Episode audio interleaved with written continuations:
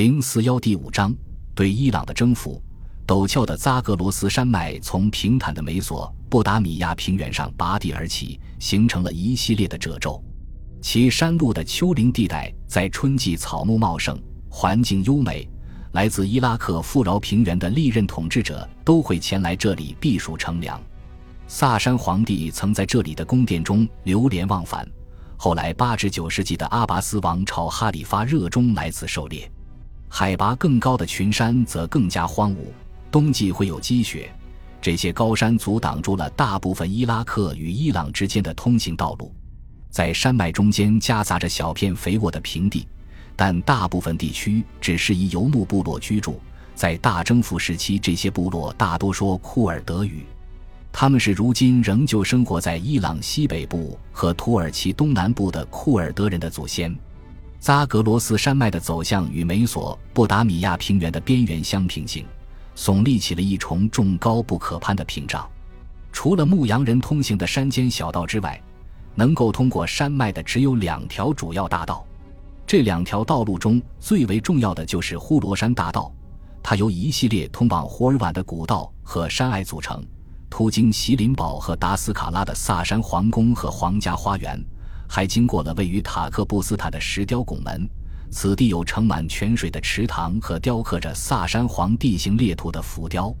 从这里开始，道路顺着狭窄的峡谷陡折蛇行，最终到达了贝希斯敦所在的平坦地带。在阿拉伯人途经这条道路的一千年前，大流士大帝曾在这里立下了一座铭有三种文字的纪念碑。它坐落在一处地势高峻的地方，俯瞰着远在下方的平原上的道路。在这一时代。没人能够读懂那些以古老的楔形文字铭刻成的巴比伦文、古波斯文和埃兰文，但人们或许可以从浮雕中分辨出波斯王的形象。他高坐在宝座上，而那些被他击败的敌人则列队站在他的面前。数个世纪间，历代伟大的帝王都曾走过这条道路，并在这条萨珊帝国的要道上留下了自己的足迹。离开了贝希斯敦的平原。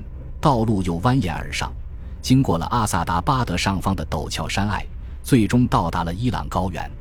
在这里，地形豁然开朗。随着山脉渐渐隐去，顺着道路，旅者将会到达古城哈马丹。从美索不达米亚平原通向伊朗高原的另一条大道，则在遥远的南方。这条道路途经波斯湾顶端平坦富饶的胡奇斯坦地区。在阿拉詹跨过塔博河上萨珊帝国搭建的大桥，然后穿过蜿蜒群山，最终将抵达沙普尔一世建立的首都比沙普尔和法尔斯古都伊什塔克尔。这条道路的路程比北方那条更长，并且在夏季十分酷热，但它途经水源充足的河谷，而且不会被山地积雪所阻碍。当然。旅人或者来自阿拉伯地区的侵略军还可以乘船通过波斯湾，在炎热的海岸上来到一座类似加纳维这样的小海港登陆，然后设法进入山区。就是通过这三条路线，阿拉伯军才得以深入伊朗高原内部。对于军队行迹而言，伊朗高原本身并没有什么自然屏障。诚然，伊朗高原中部分布着许多几乎无法通行的岩漠。但在南部和北部的山脉中间，也分布着大片平坦广阔的平原。在这些地区，水源充足，尤其到春季，有大片草场可以放牧牲畜。因此，阿拉伯军能够任意穿行这片地区，并且以令人震惊的速度长途奔袭。这使得他们在642年至650年这短短八年时间内，在伊朗高原的广阔地域中建立了统治。这可能也意味着。他们的很多征服活动实际上十分流于表面。阿拉伯军控制了大部分要道，并在他们占领的主要城镇中安排了由小队士兵保护的阿拉伯人税关。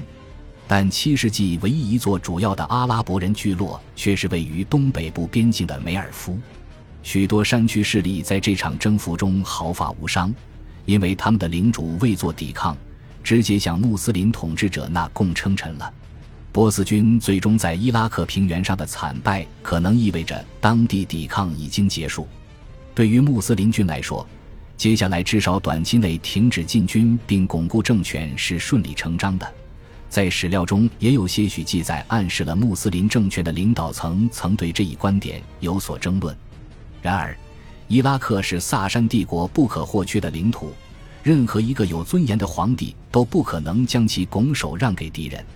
在六百二十八年霍斯劳二世暴亡所引发的政治乱局结束之后，年轻的一四四三世此时正致力于重新树立自己的权威。他下定决心要收复富饶的美索不达米亚平原。为了逃离侵略者，他逃到了遥远的东部地区。在这里，他开始重整兵力，以防止阿拉伯军进入伊朗高原。皇帝传书伊朗西部和北部的所有省份召集军队。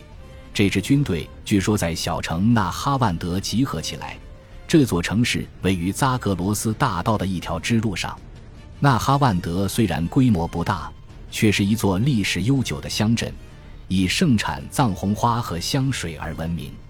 波斯军之所以要选择这里汇合，可能是因为这里分布着开阔的平原，并且拥有优质草场可供大规模军队使用。六百四十二年纳哈万德战役的史料记载开始于欧迈尔哈里发起往库法和巴什拉的一系列书信，在信中他下令两城召集军队，在库法。新木军队中最为积极热情的是那些刚刚从阿拉伯半岛迁来的移民，他们既没赶上在之前的战争中扬名立万，也没能分享到战利品，而这场新的战役将会弥补他们先前错失的机遇。穆斯林军在古老的呼罗珊大道上汇合，他们的马匹则在城堡草甸放养。后来的阿拔斯王朝哈里发也是在这里建立了种马场。然后他们开拔向约一百公里外那哈万德的波斯军前进，一路上并未遭遇抵抗。与此同时，另一支部队则奉命驻扎在法尔斯省和伊斯法罕省之间的边界上，以防萨珊帝国从南方派来援军。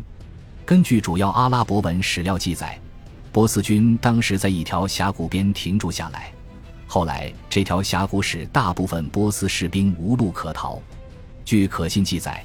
阿拉伯军兵力为三万人，而按照阿拉伯史书中典型的夸张叙述，波斯军兵力是他们的三到四倍之众。与阿拉伯军类似的是，波斯军中有大量来自邻近地区的志愿兵，他们错过了之前的卡迪西亚战役和其他发生在伊拉克的战斗，急于在这场战役中证明自己。波斯军依照惯例组成军阵，主将菲祖兰坐镇中央，两侧各有一翼。就像在其他战役的史料记载中一样，在这场战役中，波斯军也被描述为被锁链或绳索捆在一起，以防逃离战场。而且，他们还将铁蒺藜撒在军阵后方的地面上，以防骑兵逃走。阿拉伯历史学家十分钟爱将受宗教热情鼓舞的穆斯林士兵与他们奴性颇重、被迫作战的敌人相对比。伊朗方面则没有能够表明他们观点的史料留存下来。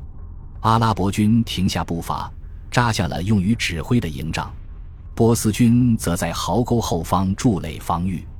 穆斯林军试图对他们发起强攻，但没能取胜。而纪律严明的波斯军只在时机合适时才会从营垒出击。几天后，穆斯林将领们集合起来，召开了一次军事会议。史料再一次用典型的手法叙述了穆斯林在冷静商议后一致通过决定。这样描写的目的，可能是为了与他们的敌人专制的指挥机构形成对比。最终，他们决定先让骑兵前去嘲讽敌军，并作势佯攻壕沟，然后再回撤，逐渐引诱敌人离开阵地，寻求战利品。与此同时，穆斯林军主力则按兵不动。尽管军中许多不安分的士兵都出言反对这一决定，但主将努阿曼·本·穆卡林还是镇住了他们。他要求他们直到傍晚天快黑时再发起进攻，并宣称这曾是先知本人首选的进攻时机。他骑着一匹强壮的棕色骏马，检阅了自己的军队，来到每一面战旗前，并停下来激励士兵。他告诉他们，他们不是为了眼前的土地或战利品，而是为了荣耀和信仰而战。他还提醒他们想想在库法的同胞，如果他们在战场上失败了。那么这些人将会蒙受巨大的悲痛。最后，他向士兵们保证两件好事中的一件将会实现：要么成为烈士流芳百世，并在天元获得永生；要么速战速决，漂亮的赢得胜利。当他们最终对波斯军发起进攻时，似乎很快便获得了胜利。像往常一样，军中的大部分士兵都持剑徒步作战。